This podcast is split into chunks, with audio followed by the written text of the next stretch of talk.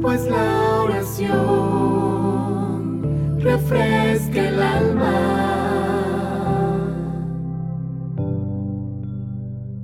Pues la oración refresca el alma.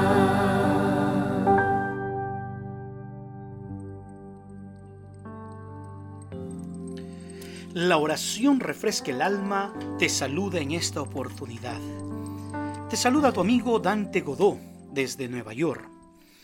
Esta jornada estamos estudiando salud y adoración y el tema de hoy en el día 3 es la importancia del ayuno para el tiempo del fin.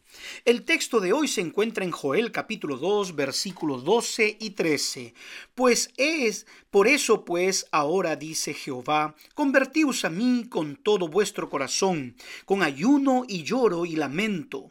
Rasgad vuestro corazón y no vuestros vestidos y convertíos a Jehová vuestro Dios, porque misericordioso es y clemente, tardo para la ira y grande en misericordia, y que se duele del castigo.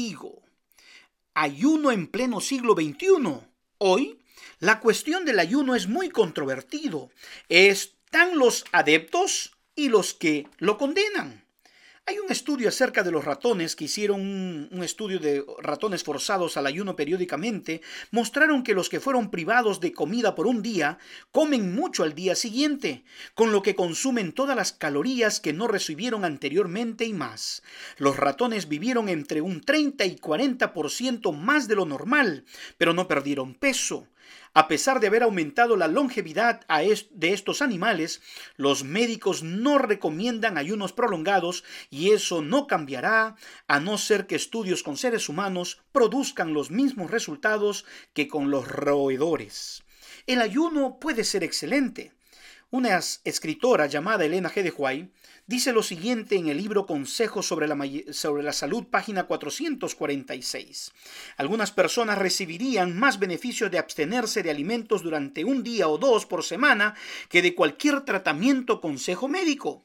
El ayunar un día por semana les sería de beneficio incalculable. Hay algunas personas que hacen ayunos por salud, otras personas que hacen ayunos también por motivos espirituales.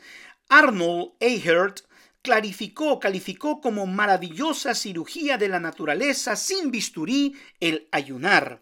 ¿Cuáles son los peligros físicos del ayuno? Desde el punto de vista científico, el ayuno lleva al individuo a una aceleración del catabolismo, conjunto de procesos metabólicos de degradación de sustancias para obtener otras más simples, por las pérdidas importantes principales de proteínas. Después de un tiempo prolongado, también hay pérdida de grasas. Por eso, estar largo tiempo sin comer para adelgazar no es buen negocio. La alimentación para adelgazar o para el control de la diabetes debe ser balanceada. Orientaciones para un ayuno correcto y seguro. Primero, ayuno parcial, ayuno con frutas, con jugos de frutas y ayuno completo de 24 horas. El ayuno parcial puede ser un ayuno de una cena, por ejemplo, de dos comidas, el almuerzo la cena. El ayuno con frutas puede ser con jugos, puede ser con frutas, desde las 6 de la mañana hasta las 21 horas. El almuerzo puede ser un caldo salado de legumbres o verduras. Usar solo aceite de oliva crudo, hasta 6 gotas, 10 gotas, después de hecho el caldo. El agua debe ser el ingrediente constante ingerida cada hora. El ayuno completo por 24 horas. Permanezca 24 horas sin alimentarse, manteniendo siempre la ingestión de agua. Mantenga sus actividades normales durante este periodo. Evite compensar al día siguiente alimentándose más de lo habitual. Durante este seminario, sugerimos que usted escoja el tipo más adecuado y haga un ayuno semanal pero recuerde siempre, siempre analizando con tu médico de familia. Peligros espirituales del ayuno. Todas nuestras formalidades exteriores, los las oraciones, los ayunos y las limosnas no pueden ocupar el lugar de la obra interior del Espíritu de Dios en el corazón humano. Cuando ayunéis, no seáis austeros como los hipócritas, porque ellos demudan sus rostros para mostrar a los hombres que ayunan.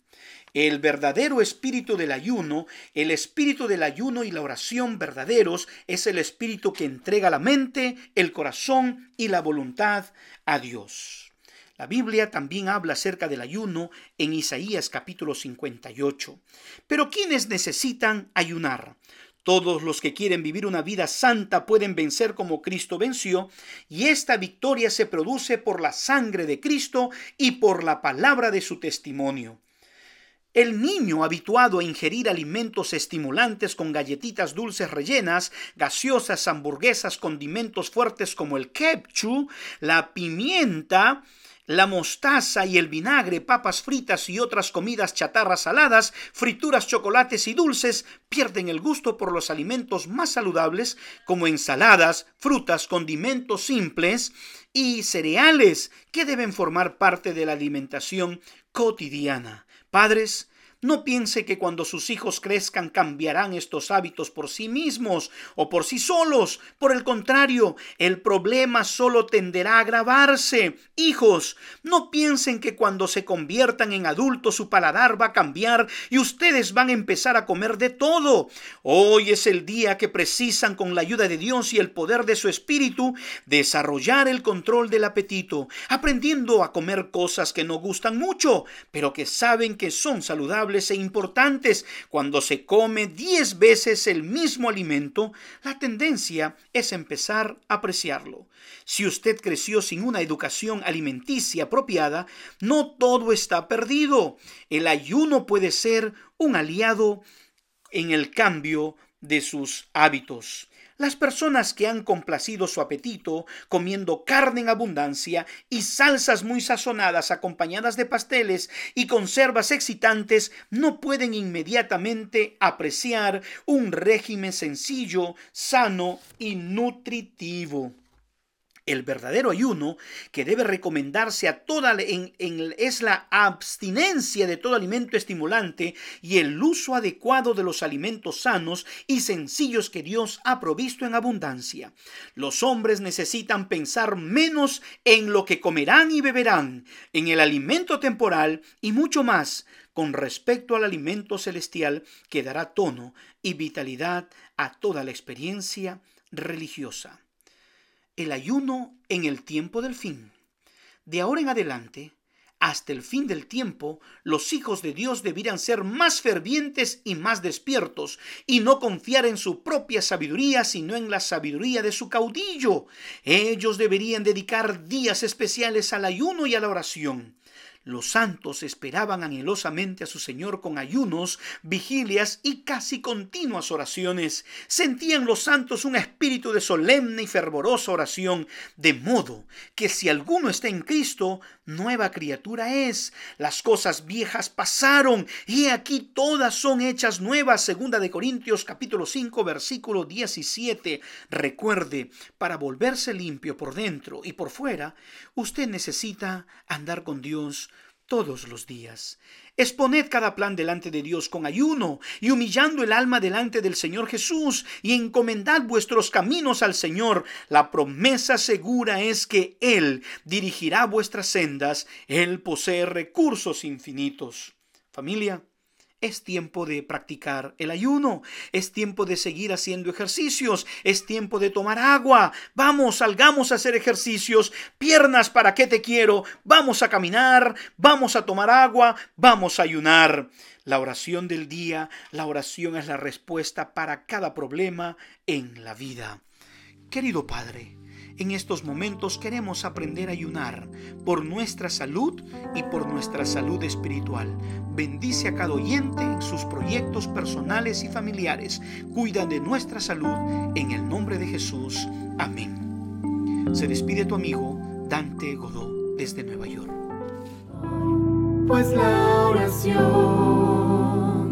refresca el alma pues la oración refresca el alma.